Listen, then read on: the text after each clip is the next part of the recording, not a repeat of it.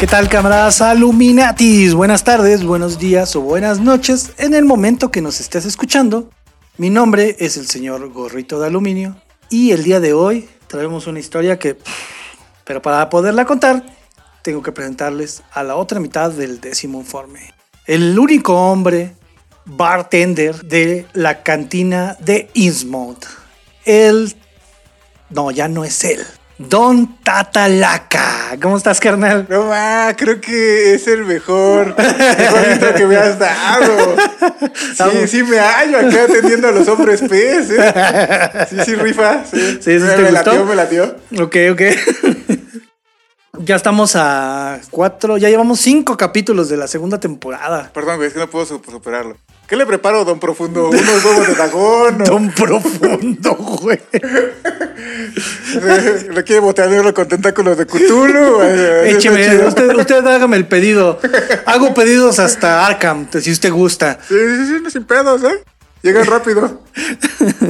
Se lo llevan los perros de Tindalos. Mira, de volada. Si entienden esas referencias, los amamos, gracias. El día de hoy traemos, les traigo un capítulo y de hecho Tatadaka no sabe ni de qué voy a hablar. En esta ocasión sí no le he platicado nada. Me diste una pista, pero neto, ni, ni idea. ¿No? No, no, no. Eh, Es, es una historia que, que se la sabe, Tatalaca, a lo mejor no completa, pero se la sabe.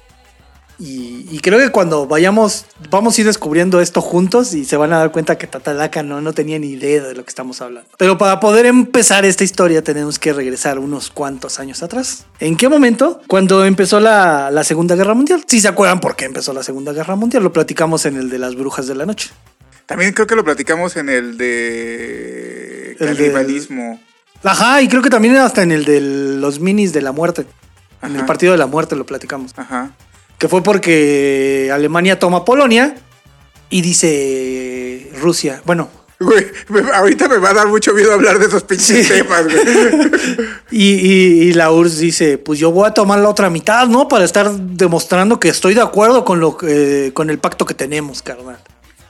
Pero digamos que durante esta etapa de cuando se toma Polonia, pues ya todos están movilizando, ya saben que Alemania tomó Polonia y todo, que la, la URSS no está haciendo nada, simplemente tomó la otra mitad de Polonia, obviamente estratégicamente para que Alemania no se le fuera a meter por ahí a- hasta, hasta, la- hasta Rusia, Ay, cosa que pasó unos años después. Güey. Pero obviamente en ese momento siento que fue una buena estrategia porque no entró por ahí, o sea, se dio cuenta que por el este no iba a entrar. Entonces, ¿qué decidió atacar? Pues se fue hacia el oeste, güey. Y durante esta etapa pasa algo bien, bien Bueno, no es chistoso, aunque sí está raro. Porque ah, ya saben que eh, Francia e Inglaterra le declaran la guerra a Alemania. Pero los franceses empiezan a llamarla a esta etapa de la guerra. eh, es que está en francés. Si, si estoy mal en el francés, corrígemelo, por favor. Drôle de guerre. No, no ubico las palabras. Que significa eh, como juego. Juego divertido, algo así. Que aquí en México le diríamos algo así como una guerra de amentis. Una guerra de, de amentiras. ¿Por qué? Porque no hubo movimientos este, militares durante esa época. O sea, después de que Polonia es invadida, Ajá. nadie mueve piezas. Ni Alemania, ni Inglaterra, ni Francia, güey. Ok. Lo de, lo de Polonia fue en el 39. Fue con el inicio de la guerra, Ajá. el primero de septiembre. Eh, el pedo es que Polonia había firmado un acuerdo con Francia y con Inglaterra de que lo iban a defender en caso de que lo, Güey, eso está de miedo, está de miedo, güey. No, no es de miedo. ¿Sabes qué es lo peor, güey? Se demuestra que la historia Se sigue repite. pasando, pero ¿por qué? Esa es, el- esa es, lo- esa es la, la parte que no hemos encontrado. es que todo el pinche mundo dice lo mismo. Muchos dicen, es que quien no conoce su historia está condenado a repetirla. Güey, la historia se conoce. ¿Cuál es el pedo entonces? Pues que el mismo modelo de, de poder y del desmadre sigue igual, güey. Que la guerra siempre va a ser un negocio, güey. Ese es, lo- ese es el pedo, o sea, no es la historia. Es que la guerra siempre va a ser un Por eso negocio. cuando dicen, ay, es que, mira, ahorita no puede haber una tercera guerra mundial porque sería un conflicto nuclear. Y entonces las partes son totalmente conscientes de que si hay un conflicto nuclear todo se va a la chingada. Pero siempre existe la posibilidad de que empiece porque hay algún loco. Güey, locos hay en el poder en todos lados. O sea, no me pides, no me pides algo imposible. Exactamente. Entonces, vamos a ver por qué pasa esta situación. Y al final, si quieres, hacemos un. Porque sí me han pedido que, que si podemos. Me pidieron que hiciéramos un capítulo como tal de, de lo que está sucediendo. Pero creo que ya existe muchísima información. Tal vez mala, tal vez buena, pero pues ya no. La verdad es que yo siento que no tenemos nada que aportar en cuanto a información de lo que está sucediendo. No, yo creo tal que- vez de lo que está alrededor podríamos hacer como una opinión, nada más. Sí, no, y aparte yo creo que algo que, que nos está ayudando es hacer las cosas con respecto a un análisis ya con un poco de tiempo para analizar. Sí, ahorita es muy difícil porque no existe toda la información. Vamos a continuar con la historia para que se den cuenta de, de- de todo este de todo esto lo que está pasando. Porque todavía yo no sé ni de qué se trata. Exacto. Pero que ya empezamos, no hubo intro ni nada. Ay, de No, veras. pues, eh. si no quieres, no, güey. no Mándame el intro, por favor, carnal. mándame- Se me- se me fue el pedo, tú, iba muy emocionado. Yo ya no, yo, ahora lo pides tú, güey. Aviéntame el intro, carnal.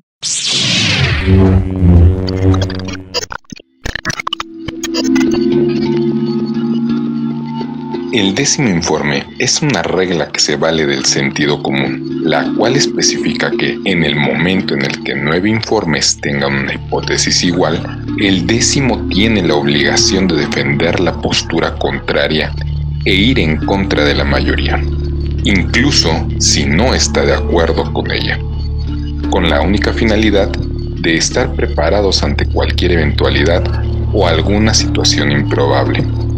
La información dada en este reporte es recopilada, expresada e interpretada por los conductores conforme a su visión. Si no estás de acuerdo con este informe, puedes redactar el onceavo, el onceavo, el onceavo, el onceavo.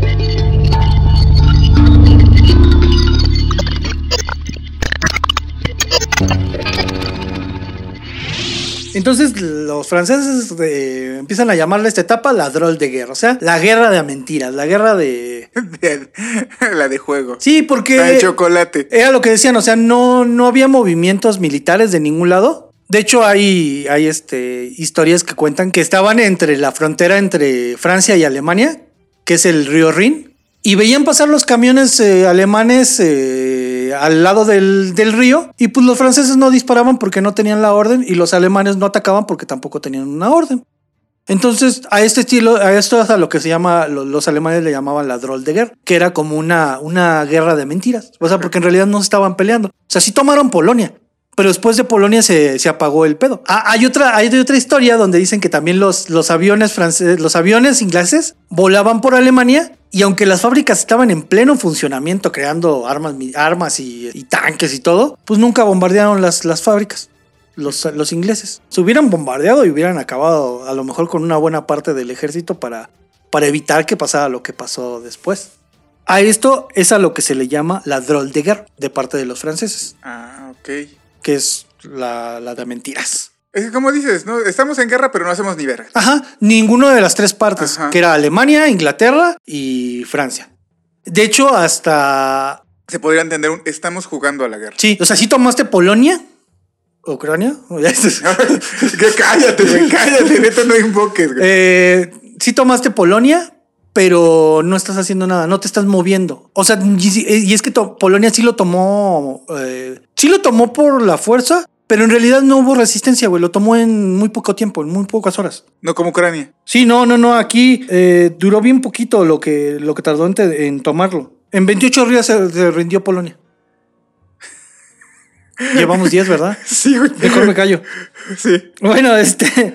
Entonces. Eh, ah, y lo que pasa es que también Francia estaba bien confiada, güey. Porque habían creado como una especie de, de muralla antititanes, la, llamado la línea Marginot, que dividía desde la frontera de Bélgica a Luxemburgo y Alemania. Y era una, era una, era una frontera de, de hormigón y acero y todo. O sea, Una ellos, frontera de titanes Sí, sí, colosales. sí. Ellos, le tenían mucha confianza a que esa, a que esa, esa línea nunca iba a caer. Ajá.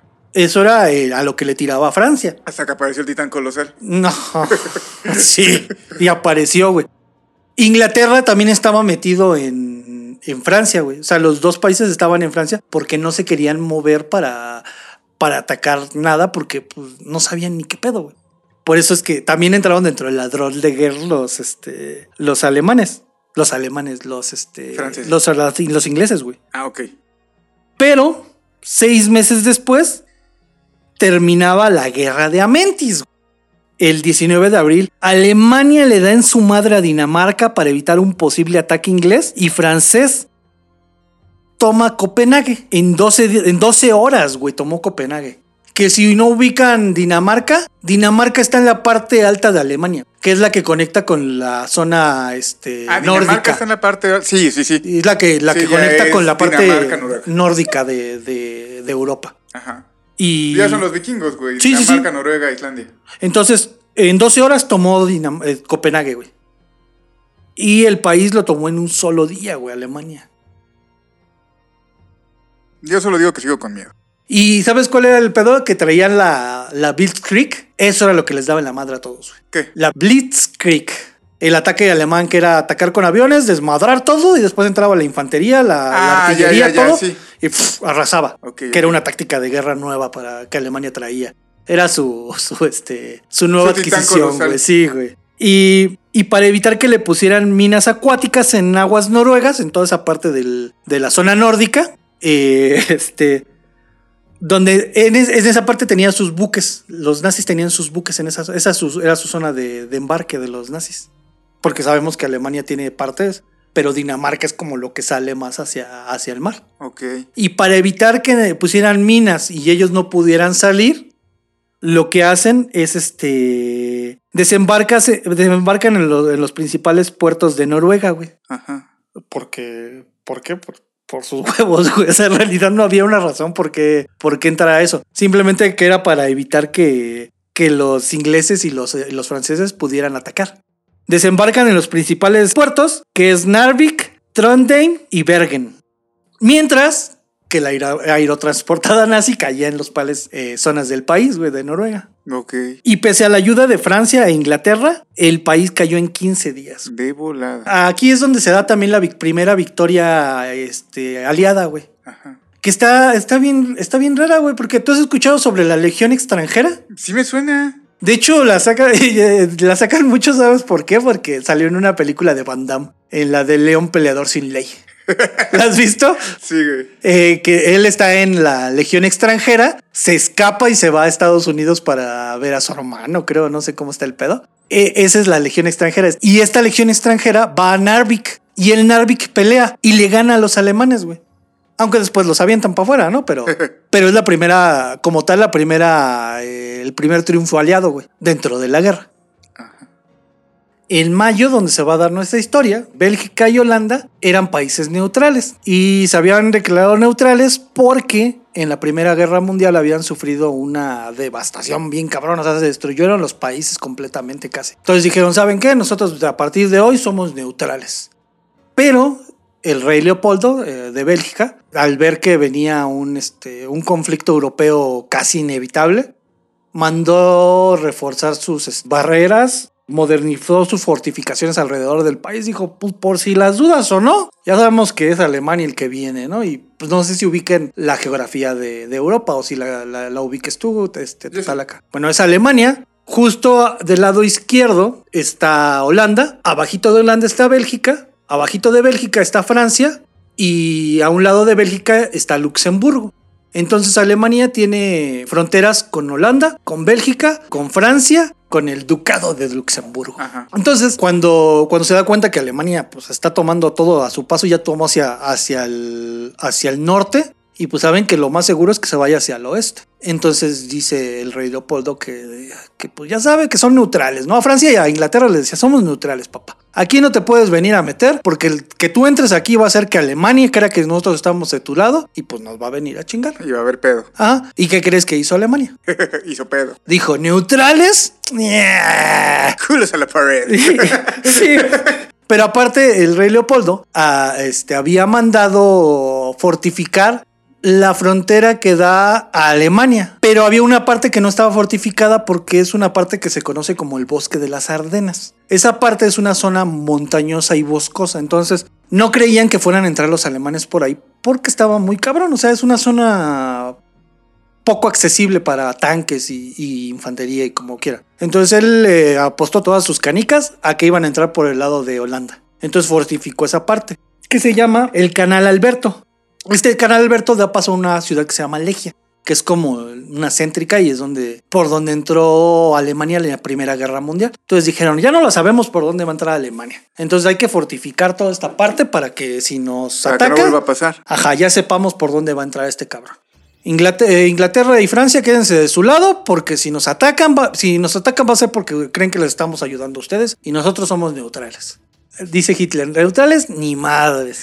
Y les manda un ataque el 10 de mayo, a las 4 y media de la mañana. Pero antes de mandárselos, eh, les manda, a los dos países les manda un memorándum. Pero llegó a las 8 y 15 de la mañana. Pero el mensaje estaba fechado desde un día antes, o sea, el 9 de mayo, a las 7:40 horas. Pero les llegó hasta las 8 y el ataque entró a las 4, güey. Entonces, pues sí estaba como, como para que se enteraran, ¿no? Ajá. y donde les informaba que... ¿Te llegó el memo, güey? ¿Te llegó el memo? Porque, ¿qué crees? Fíjate, o sea, ahorita también lo, lo podemos ver con, con, con Con el conflicto de Rusia y Ucrania. Sí, güey. Porque fíjate con qué pendejada invadió Alemania a países neutrales. Dijo, con el fin de salvaguardar su neutralidad, había dado la orden a, a las tropas alemanas de penetrar en su territorio, rematándolo con una frase, una frase que justifica lo antes dicho. Cualquier intento de resistencia será reprimido por todos los medios posibles. O sea, yo respeto tu neutralidad y para demostrarte que la estoy este, respetando, te voy a, te voy a invadir, güey. Entonces dime si no es muy pendejo la... O sea, son muy pendejas las, las formas en que invaden un país. O sea, siempre, siempre, fíjate y la es mayoría... Que regresar a este punto de. Ay, no sé, güey. es desesperante ver a estos güeyes eh, de pie aplaudiendo en la ONU porque todos consideraron que era mala la invasión de Rusia. Sí, sí, güey. Yo también lo considero, ¿eh? Sí, o sea, ¿Qué es- van a hacer? Como lo veas, es imperialismo donde quieras. güey. Ajá. Lo haga quien lo haga, es imperialismo. Ajá. Eh, bueno, así que después de recibir el mo- memorándum, también recibieron a la Blitzkrieg, No manches. bombardeando Bruselas, Amberes, Calais, Dunkerque, que Dunkerque ni siquiera está en Bélgica, güey. Dunkerque está en Francia, güey. Está pegadito a Bélgica. ¿Qué es lo de la película de Nolan? Exacto. Esa, esa historia también está bien verga. Esa ¿eh? historia, si en algún momento quieren que se las cuente, escríbanos porque está muy chida. Bueno, mm, Y la película de Nolan es que también- volvemos a lo mismo. No es que esté chida en el aspecto que, que- de que esté Es que bonita. la guerra no es buena por donde la No, veas, no, no. güey, pero- Sino simplemente es esta parte de que las, los acontecimientos que sucedieron, dices, wow, Wow. wow. Sí, sí, sí. Eh, entonces, eh, Lila, Nancy y algunas ciudades fronterizas, cosa que los, belga- los belgas no esperaban, güey. O sea, no esperaban que les fuera a caer la Blitzkrieg. Creían que iban a entrar como en otras ocasiones, güey. Porque aparte de la Blitzkrieg, entraron como paracaidistas. Porque en la frontera eh, que les estoy platicando, la que reforzaron, la del canal Alberto, había una fortaleza muy este. mm, que, decían que era inexpu- inexpulgable. Inexpul, Inexpug- inexpul, Inexpugnable, ¿no? inexpugable. Esa madre.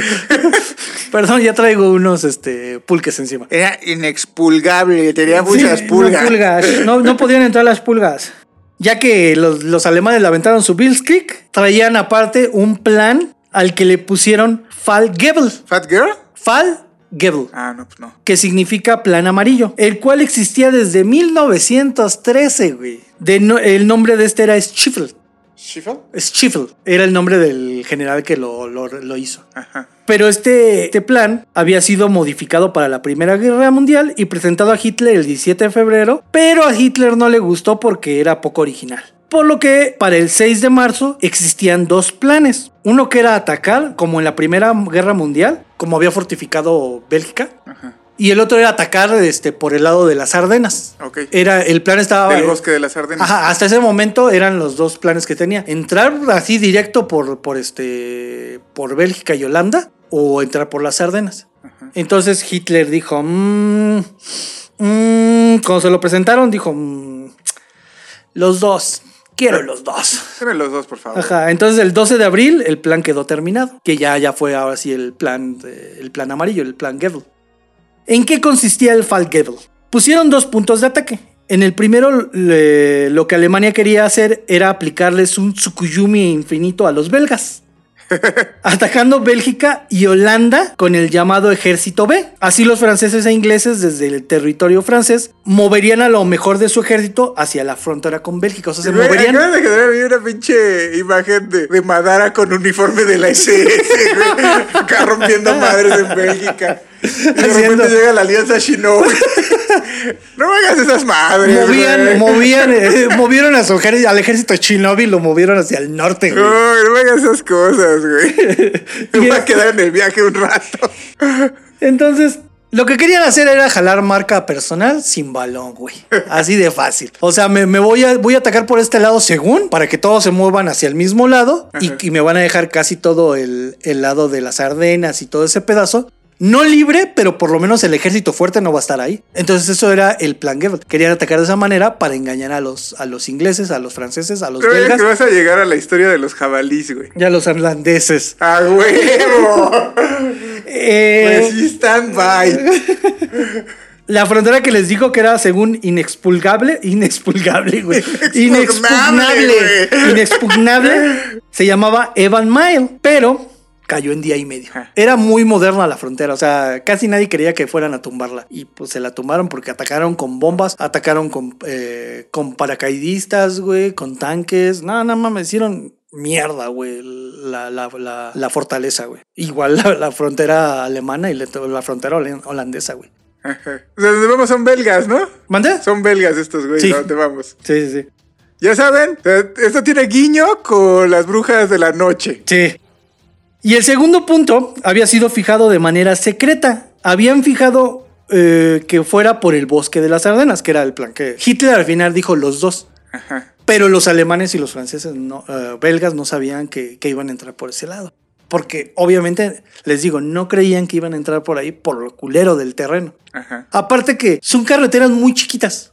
O sea, a lo mucho puede pasar un tanque nada más, no pueden pasar más de un tanque. Entonces, por eso no veían la posibilidad de que entraran por ahí. Un grupo iba a entrar a, toca- a to- a tomar to- totalmente las Ardenas para ir hacia el centro de Bélgica y, y reunirse con el ejército de ejércitos B, los que habían atacado por el lado de Holanda y todo eso. Ajá. La otra mitad del ejército A, que es los que iban a entrar por el lado de las Ardenas, iba a entrar primero a tomar el ducado de Luxemburgo, iban a brincar a las Ardenas y en lugar de seguirse hacia Bélgica, iban a atacar Francia, güey.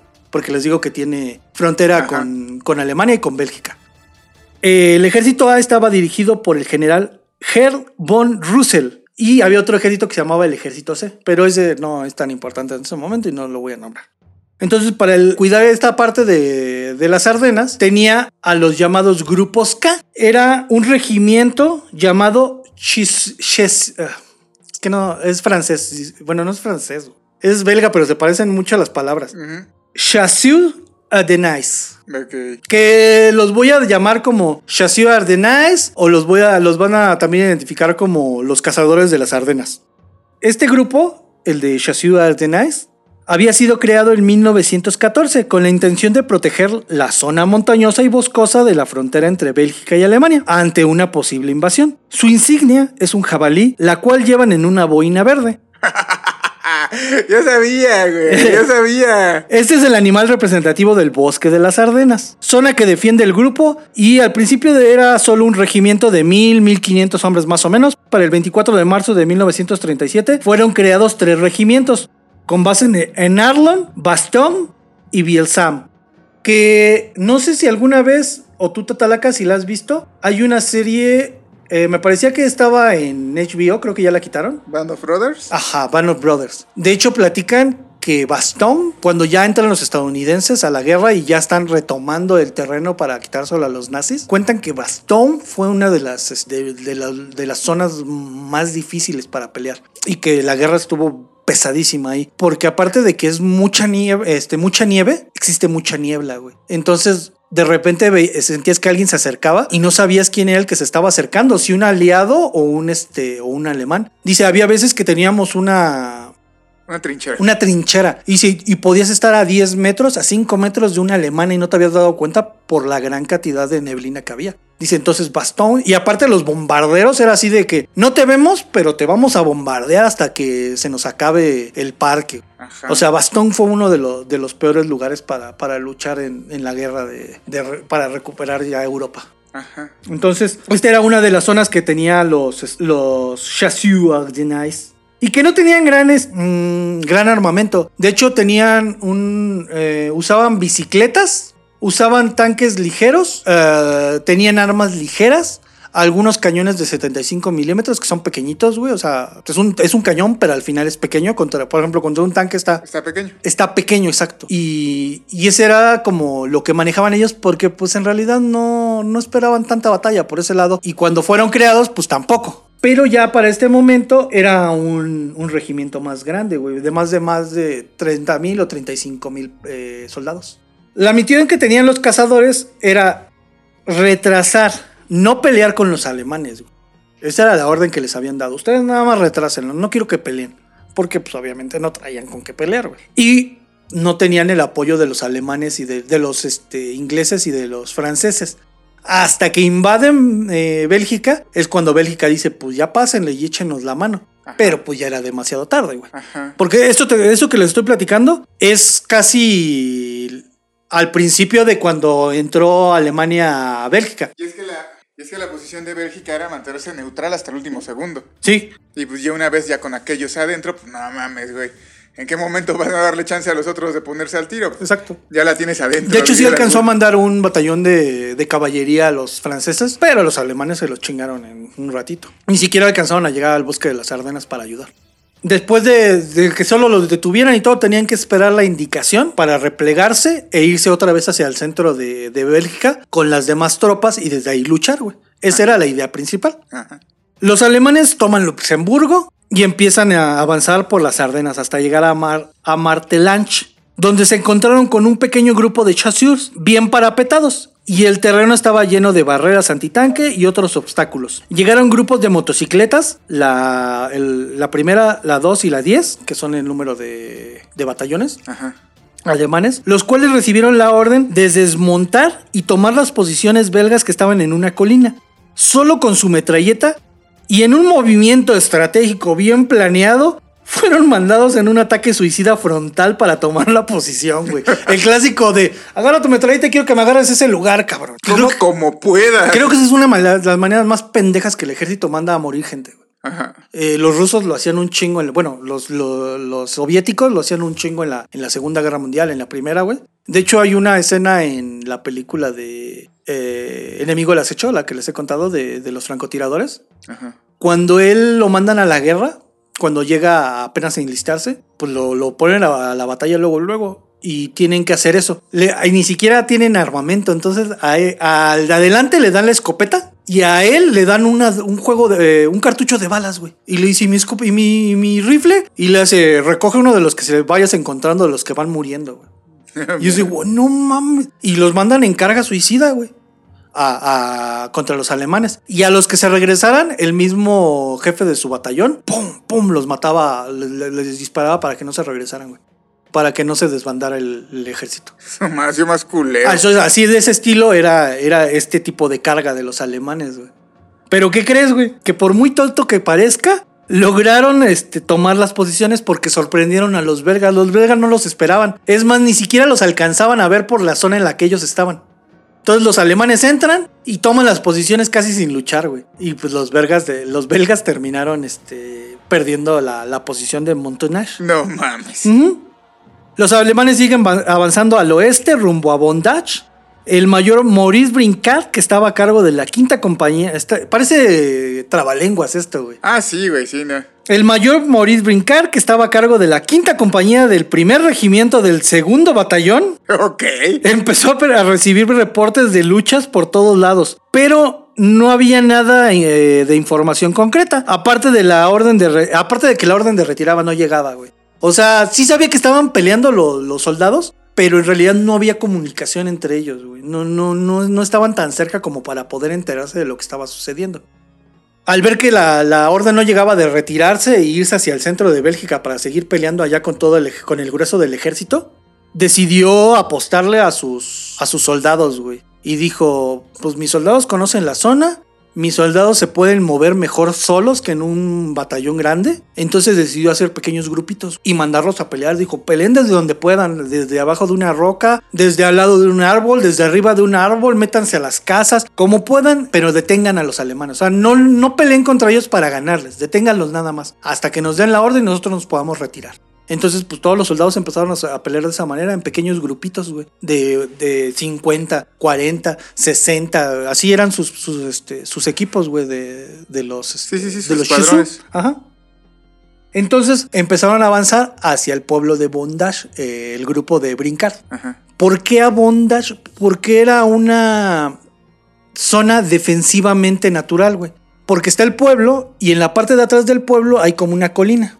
Y en la parte de enfrente hay un río. Ese río hace como la, la forma de un este. de esas fosas de castillo medieval. Ajá. Que, que nada, más, nada más puedes atravesar cuando bajas el puente. Ajá. Algo así era esa fortificación. Entonces dijo, por atrás voy a poner, en la parte alta voy a poner mis metralletas. En el, en el pueblo voy a poner a mis soldados con sus Mauser, con sus, con sus rifles. Y el río va a evitar que los tanques entren a la ciudad y nos chinguen. Pero para este tiempo todavía seguía tratando de comunicarse con los mandos de, de Bélgica, con los altos mandos de Bélgica para ver qué estaba pasando. Sin saber que en Bélgica pues tenían otro, en la parte alta de Bélgica pues tenían otro problema porque pues, la Blitzkrieg le estaba cayendo con todo. Estaban bombardeando varios pueblos en, en Bélgica. O sea, Bélgica estaba metido en un pedo que no sabía ni Ni cómo. ni cómo atacar, güey.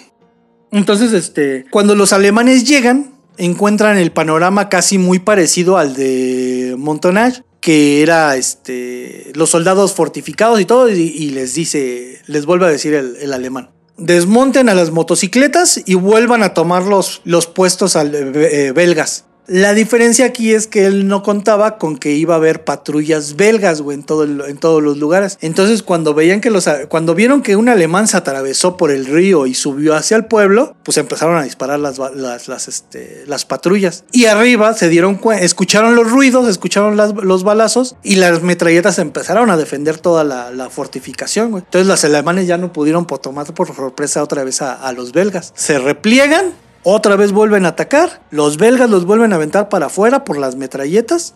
Era, entraban y salían. Y cada vez que veían que un soldado alemán se asomaba, Lo descagaban. no, era acabarlo, a- aunque no le dieran, pero hacer que vieran que si se asomaba uno, por ahí iba a ir una, una lluvia de balas. Y para este momento Brincar seguía hablando a, a los, a los altos mandos belgas y se dio cuenta en un momento que la línea estaba muerta.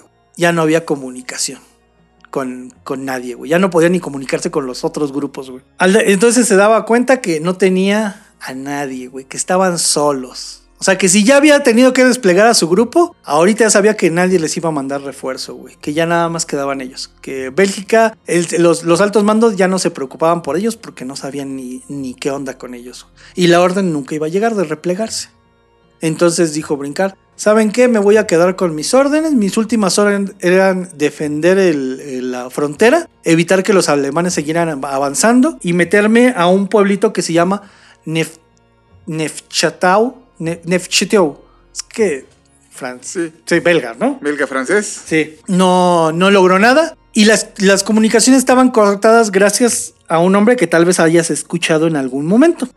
Hermann Goebbels Ajá. que era el comandante de la Luftwaffe. Que si no se acuerdan cuál es la Luftwaffe, es la que jugó contra, eh, contra los ucranianos en, la, en el partido de la muerte. Ajá. Que les dieron en la madre a los, a los de la Luftwaffe, eh, que es la aviación, la aviación este, alemana. Para cortar comunicación entre la retaguardia y, y la frontera, mandó a, mandó a sus paracaidistas a que cortaran todos los, todas las, las líneas telefónicas, güey. Y así cayera más rápido la- los de la frontera y los, y los de la retaguardia estuvieran incomunicados y no supieran y, y sembrar caos y terror entre los que estaban por ahí. O sea, le jugaba a que se iban a rendir por temor a los, los, los chasis. Incomunicados y iban a perder el control. ¿Ah?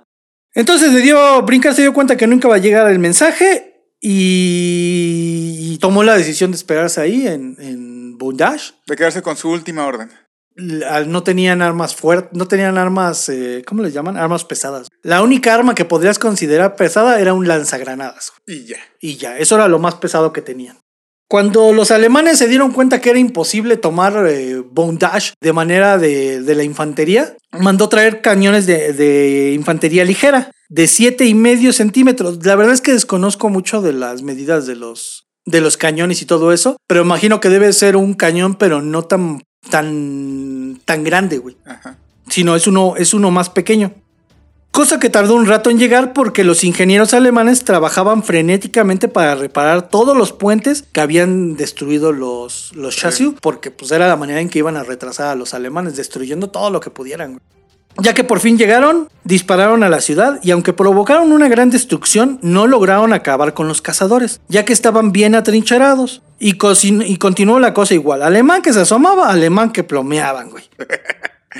Por lo que ya desesperados mandaron traer armamento más pesado, una batería de obuses que se encontraba peleando en otro pueblo. Cuando dispararon la metralla causó bastantes heridos entre los chasis. Después llegaron cuatro monstruos, unos cañones de 88 milímetros, que son unos cañones. Eso sí los vi en una foto. Y son unos cañones enormes, güey que dispararon contra la colina destruyendo las metralletas a los atacantes y aunque seguían peleando, peleando los chasis después de esto, No, nomás es una madrecísima. eh, imagínate qué tuvieron que traer para poderlo sacar de bondage. Cañón de 88 milímetros flak. Ajá. Sí, no mames. Después de que les bombardearon con eso y destruyeron las metralletas, los soldados que estaban en el pueblo siguieron luchando eh, a Mauser casa por casa, güey. Que se acuerdan que les conté que era eh, te metes a una casa, rompe las paredes y te vas metiendo. puedas. Sí, güey, así te vas metiendo. De esa manera siguieron peleando los chasis, pero pues ya estaba muy difícil, güey. Ya los alemanes ya habían entrado porque ya no había metralletas que los detuvieran. Los chasis estaban más preocupados por ver que no les cayera un, un cañonazo y se rindieron. Pero se rindieron hasta alrededor de las 7 de la noche, 6 horas después del primer disparo en bondage. Entonces, esto pasó, digamos que en la parte sur de, de Bélgica. Ahora nos vamos a ir un poquito más arriba, más pegado a donde está el, la frontera holandesa, por donde fue la otra entrada. Pero por este lado entró una parte del ejército A, que estaba dividida en... Ve la cantidad de, de- de- de ejército que entró. Estaba compuesta por 45 divisiones y media. Una división está compuesta más o menos de 8.000 a 10.000 soldados. No mames. O sea, más o menos entraron como 360 mil soldados, güey, por ese lado. Ajá. Dentro de estas este, divisiones se encontraba una que se hizo muy famosa dentro de la, del ejército alemán, güey, que se llama la séptima división Panzer. Que un Panzer es la manera en que se le llama a los carros blindados. Los tanques y todo es un Panzer. Es una abreviación de Panzerkampfwaffen. Ok. ¿Va? Eh, esta, esta división estaba dirigida por el general Erwin Rommel Rommel. Que su apodo dentro de la guerra fue el zorro del desierto. Que de hecho, digo, no sé, no sé, pero dicen que los alemanes, muchos lo consideran como el mejor general de la Segunda Guerra Mundial del lado de Alemania. Ajá. Entonces, nada más para que vean qué calidad de, Sí, ¿quién iba? de ejército, animal, del el, el animal de ejército que iba entrando por ese lado, güey. Ajá. Que después este, esta división, la séptima división Panzer, eh, fue llamada la División Fantasma, güey. No sé si alguna vez la has escuchado. Sí. Ok, a los que no la han escuchado, le llamaba la División Fantasma porque los mismos mandos alemanes y los, eh, los enemigos no sabían ni por dónde andaban los la la división Panzer, o sea, de que se movía tan rápido que no lo podían ubicar, por eso se llamaba la división fantasma. Lo que hacía este Rommel era dividir a sus tanques en pequeños grupos y los mandaba y no le importaba que llegaba un momento en que se llegaban a, a separar. O sea, llegaba momentos en que no sabía de sus tanques en horas, pero eso no le importaba. Pequeños grupos le daban una velocidad más grande. Ajá. Eso era a lo que le jugaba el Rommel. Había veces que ni se comunicaba con el ejército, güey. Y los mismos este, del ejército pues se empotaban, ¿no? Y le decían de que el, pues, ¿Qué lo iban a- no? Lo iban a mandar a corte marcial y todo eso, pero nunca le hicieron nada porque como tenía el favor del Führer, o sea, era, eh, le caía chido al Führer. De hecho, él, él era un general de, de infantería y tenía esta, esta parte de que sus soldados se movían bien cabrón, bien rápido, güey. Y era por eso, porque los mandaba de poquitos en poquitos. Entonces dijo el Führer, si este cabrón me mueve así de rápido a, a unos güeyes que van caminando, ¿cómo me moverá de rápido a unos, a un, a un tanque, güey? Y pues resultó que sí, güey, los movía igual, a esa velocidad. En este momento todavía no recibía el apodo de la División Fantasma, pero ya estaba muy cabrón, güey. Ajá. La, sépti- la séptima división entró por la frontera alemana con Bélgica. Avanzó por el, el bosque de las Ardenas hasta llegar a un pueblito llamado Les Tales. Mandaron su vanguardia al siguiente pueblo. El plan era seguir avanzando hasta el río Mosa y después hasta el centro de Bélgica. La, vanguar- la vanguardia eh, compuesta por el que al parecer era el séptimo batallón de motociclistas avanzó unos 2.3 kilómetros hasta Chabrejes, pero ahí se encontraron a dos pelotones belgas. Según los alemanes, 8 a 10 o 20 a 55 más o menos es un pelotón, güey. O sea, si había, había 50, 40 más o menos personas. Que pertenecían al parecer a la tercera compañía del regimiento de los Chassieux. Y los belgas dicen que eran tres regimientos los que estaban en, en este pueblito, güey. Ajá. O sea, los alemanes dicen que son dos y los Chassieux dicen que eran tres. Este regimiento estaba bajo el mando del teniente Leugin, que contaba con tres líderes pelotón, Gourmet, Sermer y Catín. Al igual que los Chassieux de Brincar, del que estaba en, en Bondage, Ajá. también se dieron cuenta que estaban solos, güey, que ya no, ya no, Ya no había comunicación. Ajá, que nada. ya nadie los iba a apoyar. Ya los habían separado igual en pequeños grupitos, güey. Para... Por eso es que había tan poquitos en ese pueblo. Y en el anterior de haber habido menos y así, güey. No tenían apoyo ni aéreo, ni artillería. Tampoco tenían armas pesadas. Otra vez arreglaron el terreno a su favor haciéndolo defensivo. Poniendo zanjas, trincheras para detener el avance de los tanques. Todo aquello que los ayudara a detenerlos, resistir y morder. Resist and bite. Resisted Bite. La vanguardia regresó a dar parte de esto, a- eh, de que el terreno había sido dispuesto para luchar y tratando de detener el avance de los tanques. Aparte de que vieron a varios cazadores en el pueblo que, andaban ahí arreglando todo para, para luchar, güey. O sea, ellos también se centraron en sus órdenes. Aquí se va a luchar, aquí no se va a ir ninguno. Vamos a resistir y a morder como podamos. En la ciudad los cazadores se encontraban prestos para la batalla, cuando vieron acercarse un tanque creyendo que era aliado, para encontrarse con la pena de que era alemán. Buscando el paso para los demás tanques, se dirigió hacia uno de los puentes bloqueados. Salió el soldado alemán, revisó el obstáculo y al ver que no podía pasar, se dio la vuelta y tomó rumbo hacia Les Tales. Un rato después se pudo escuchar el rugido de las motocicletas. El séptimo batallón de motociclistas estaba de regreso. Al ver a los Chassieux, se dieron cuenta de lo inevitable y decidieron comenzar el ataque. Dispararon en contra de los alemanes, recibiendo una respuesta inmediata de los nazis. Cuando se encontraban bajo fuego alemán, uno de los pelotones fue golpeado tan fuerte que provocó el pánico entre los soldados que se echaron a correr, güey. Y el, el capitán de su de su pelotón sacó la pistola y con pistola en mano los hizo regresar también a, a la, a la al fuente y dijo, "No, aquí nadie se va. Los plomazos están para ese lado, chavos, no de este. Así que vámonos para allá. Logró contener la desbandada, güey.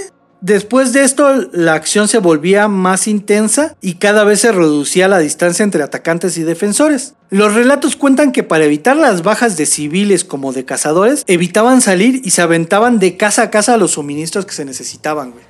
O sea, de ventana a ventana, échame una de balas, güey. No mames. Échame un quesito si tienes por ahí, carnal. Güey, no tienes una botella de Gatorade, es que quiero Sí. miar. Sí, para evitar salir, mejor hacían eso, güey. Los alemanes hicieron varios intentos por tomar el pueblo, pero siendo expulsados en todas las ocasiones, hicieron un último intento tratando de entrar por el sur, pero otra vez fueron repelidos por los cazadores, demostrando lo bien estructurado y fuerte que era su defensa.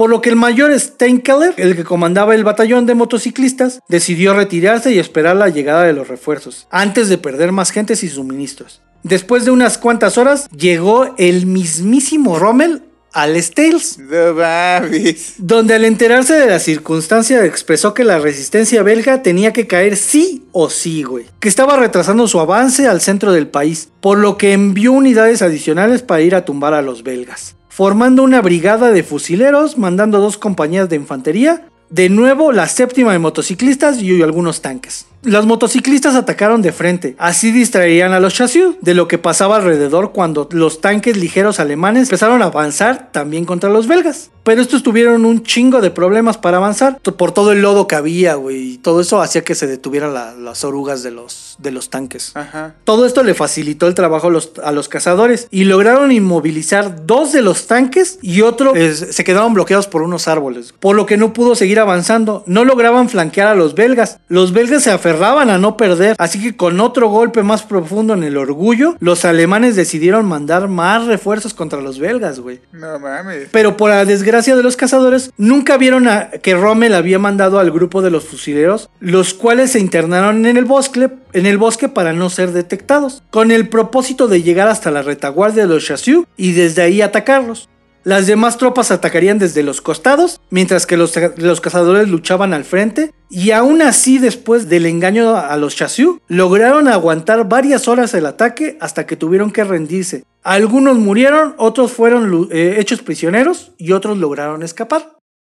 Ah, Alguna vez leí, güey, de que dicen que la historia cuenta las cosas como sucedieron, güey. Ajá. Y la poesía las cuenta como debieron de haber sucedido. Ok. Está bien bonito, güey. Es- Está bien bonito esa- ese pensamiento, ¿no? Ajá. El parte alemán no habla nada sobre esto. Todo lo que les estoy contando es eh, entre el parte alemán y lo que cuentan los, los belgas, güey. Ok.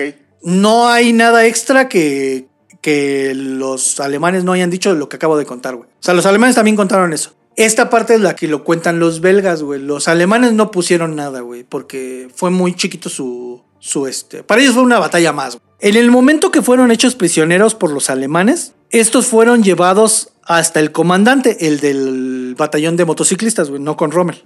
El cual solo vio a 40 pelados hechos prisioneros.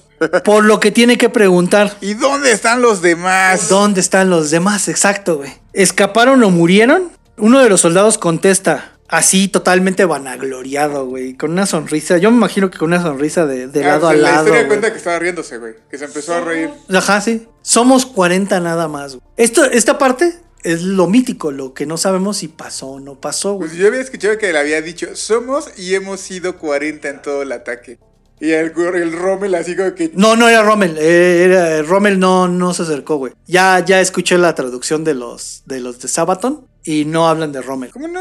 Sí, No, dicen que Rommel viene acercándose, güey. Ah, bueno, sí. Tal vez eso, esto, esto que les conté, güey, tal vez nunca sabremos si es de real o no, güey. Pero si lo vemos del, del lado poético, güey, a mí me gusta esta Así historia. tuvo güey. que haber sido. Ajá, a mí me gusta que así tuvo que haber sido, güey. El parte alemán dice que fueron 50, güey. 50 Chassieux los que detuvieron. Pero sean 50, sean 40, ¿estás de acuerdo que 10 no hubieran hecho una gran diferencia, güey? ¿No? 2000 contra 40, 2000 contra 50, güey. Los no. hicieron retroceder Sí, los- y, y, no eh, los dijeron, y no, y no los. eh, y fueron casi 4 o 5 horas los que los detuvieron ahí, los. El de Brincarte era un poquito más grande el grupo y los detuvieron casi 6 horas, güey. Estuvo belga. Ajá, es más, dice, todavía el esto lo dice el parte alemán, güey. La- la- lo que escribieron los alemanes dice que todavía después de la captura había tanta confusión entre los alemanes que se estaban disparando entre ellos porque creían que habían más adentro, güey. O sea, entre los alemanes se disparaban porque entraron a buscar. No creían que solo eran 40. Exacto, güey. Entonces, por ahí puede, o sea, sí creo que el número porque no hay mucha diferencia de lo que dicen los alemanes a los belgas en cuanto a número que había dentro. Eran 40, 50. Y por lo que cuentan de brincar, dieron la misma orden de separarse en pequeños grupos. O sea, los no, te- no podían pelear en batallones muy grandes por el movimiento, güey. Ajá. Este dato no lo pude corroborar porque no encontré fuentes, güey. Fue más como por historias así de, de que se cuentan, güey, pero no por una fuente oficial. Eh, que es cuando Rommel se enteró de lo que habían hecho todos los chassieux, güey, a lo largo de, de, Bélgica. Porque al lado, al- alrededor de las, de las Ardenas, los chassieux estuvieron peleando y estuvieron deteniendo a los alemanes. O sea, sí hicieron, no nada más fueron estos dos grupos de chassieux. Había muchos grupos de chassieux. Hay otro donde dicen que con sus pequeños tanquecitos, con los pequeños cañones que tenían, detuvieron cuatro o cinco tanques alemanes. Los últimos batallones de chassieux que se, se rindieron fueron tres y cuatro días antes de que Bélgica se rindiera. Bélgica creo que se tardó 18 días en rendirse. Entonces, hasta, el hasta los últimos dos días había per- eh, peleando. Lo que no pude comprobar es que dicen que cuando Rommel se enteró de todo lo que habían hecho los chassieux dentro de la, de la guerra, eh, dijo, estos no son jabalís, son lobos verdes. Mote que hasta el día de hoy los chassieux ardennais portan con orgullo, acompañado de su lema, Resist and Bite, eh, resiste y muerde. Un poco más de cuatro horas de retraso ganaron los chassieux. Suena poco, pero lograron que se perdiera un día entero de planes, pero sin saber que contribuían así a que la séptima división de Panzers ganara su mote de la División Fantasma, porque por estos retrasos Rommel demostró por qué le decían el zorro del desierto y logró recorrer grandes distancias que parecían perdidas en poco tiempo cuando entró a Francia, güey. O sea, tenían un calendario, los hicieron retroceder y Rommel recuperó el calendario. güey. Pero Rommel nada más, todos los demás no, los que entraron por ahí no pudieron, güey. Solo Rommel fue el único que entró al mismo tiempo que los ejércitos que entraron a Francia. ¿Y el único que lo recuperó? Ajá. Sí, el 23 y 25 de mayo fueron los últimos dos de compañías de cazadores que se rindieron. La 16 y la 13. güey. Y para terminar, güey, vamos con nuestros datos curiosos. Cuatro meses antes, el 10 de enero, sucedió algo que todavía hoy en día está en debate sobre qué tan importante fue, güey. Esto fue mucho antes de que fuera la, la invasión a Bélgica y todo. Este suceso se conoce como el incidente Me- McKellen. Mechelen, no sé cómo se pronuncia. Mackellen, creo que es. McKellen. Porque se, escuche- se escribe Mechelen. Ok.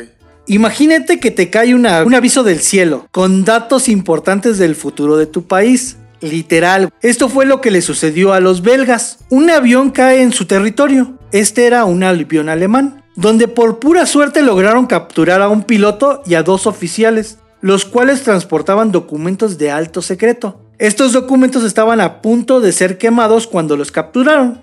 Los cuales hablaban sobre el futuro ataque alemán a Bélgica, güey, entrando por Luxemburgo. No mames. Holanda y Francia. Pensaron que era un truco y otros pensaron que no lo era. Francia pensaba que Alemania entraría por el norte hasta llegar al centro de Bélgica, cosa que permitió la entrada de Francia a Bélgica pese a su neutralidad, güey. O sea, era lo que les decía, ya hasta que lo bombardearon los dejaron entrar. Hasta la, hasta la fecha de hoy se sigue discutiendo por qué los belgas no siguieron ese plan, güey. No le hicieron caso. Ajá. Pero si te acuerdas, hasta muchos meses después, casi unos días antes de la, de la invasión, fue cuando Hitler dijo, quiero los dos planes. O sea que si a, si a los belgas les cayó esto, lo más seguro es que lo único que decía el plan es- Era uno. era uno, que era el entrar por el lado de, de, la, de la fortificación del lado de Holanda. Ajá. Entonces, lo más seguro es que también este haya sido uno de los motivos por los que Bélgica solo reforzó ese lado, sin esperar que entraran por los por las Ardenas. O sea, ellos nunca supieron que iban a entrar por las Ardenas porque ni el mismo plan este los decía, güey. Ajá.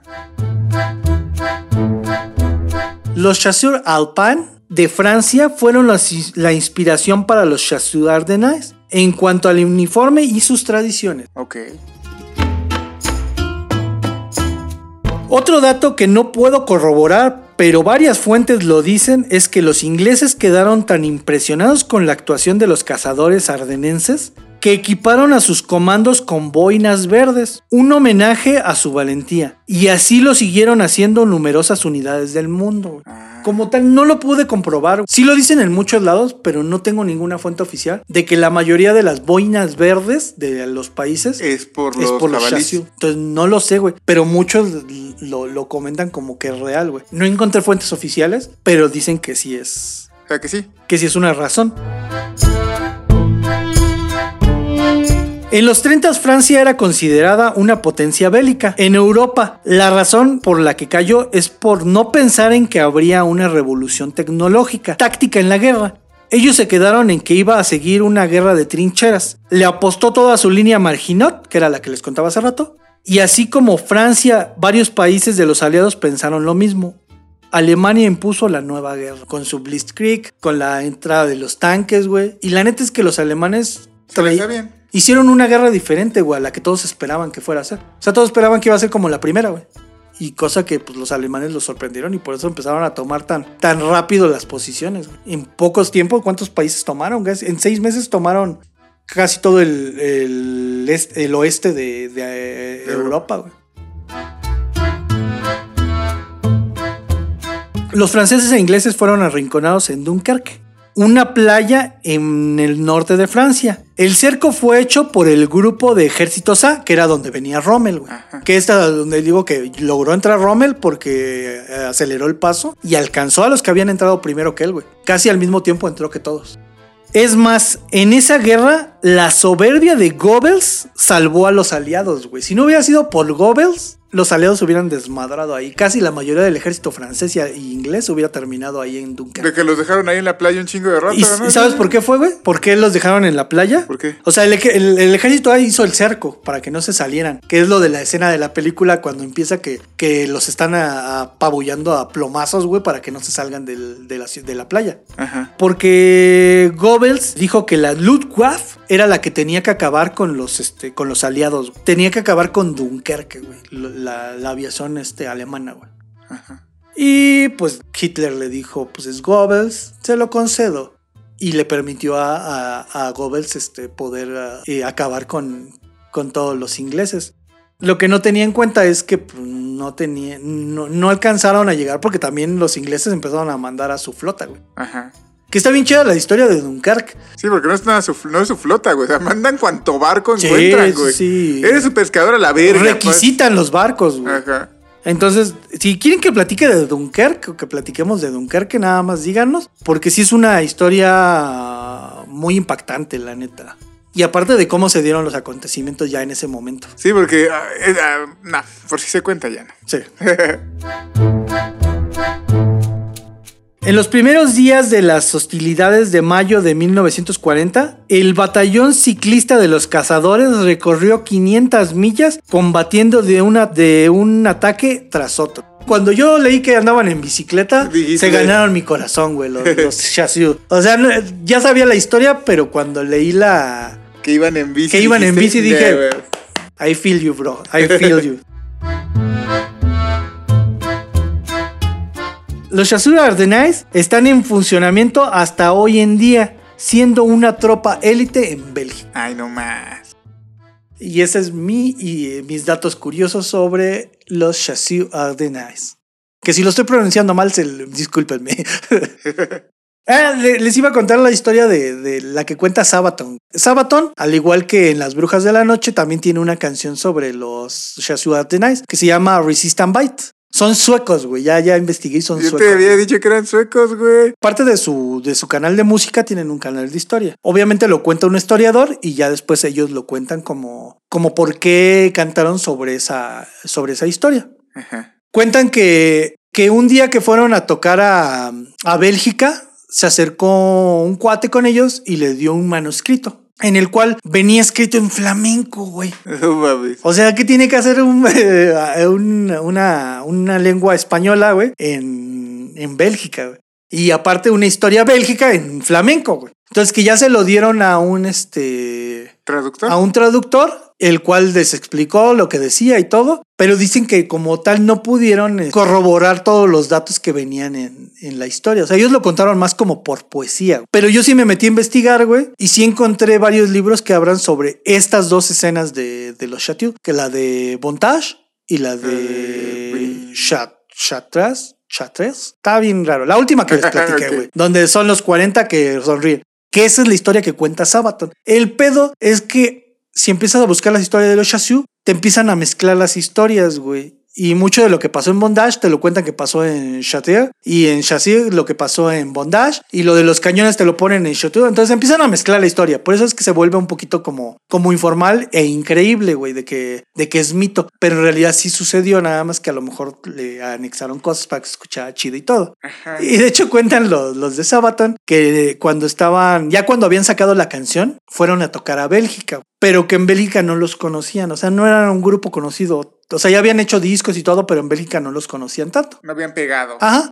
Entonces, que dice que, que fueron a un festival muy grande en Bélgica y que los metieron a uno de los este, de escenarios más grandes, pero que la verdad es que no había gente. güey. O sea, estaba vacío casi el lugar donde estaban tocando ellos. Ajá. Ya iban a empezar a tocar, ya estaban tocando, de hecho, pero que cuando van a empezar a, a cantar Resist and Bite, se cae un pinche aguacerazo, se empieza a caer el cielo de, de allá en Bélgica, güey, en el, en el, en el- Ajá, en el el festival. festival. Y como el lugar donde ellos tocaban estaba techado, todos se empiezan a meter a- ahí al, al lugar donde estaba ese escenario.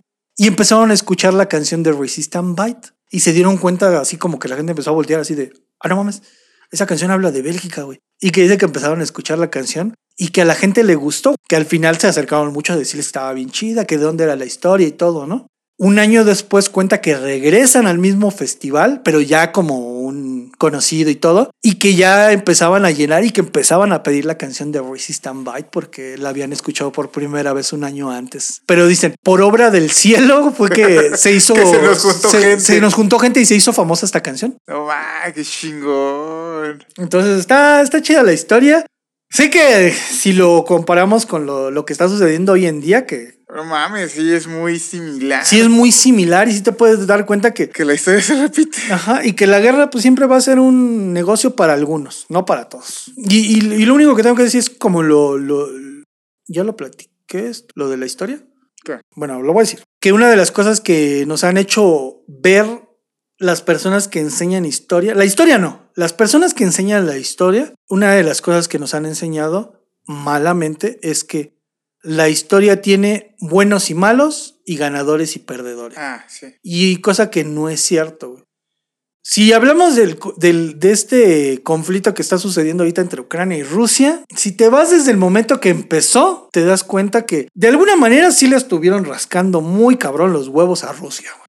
Que la contestación de Rusia fue totalmente una mamada imperialista, sí, güey, estoy de acuerdo también con eso.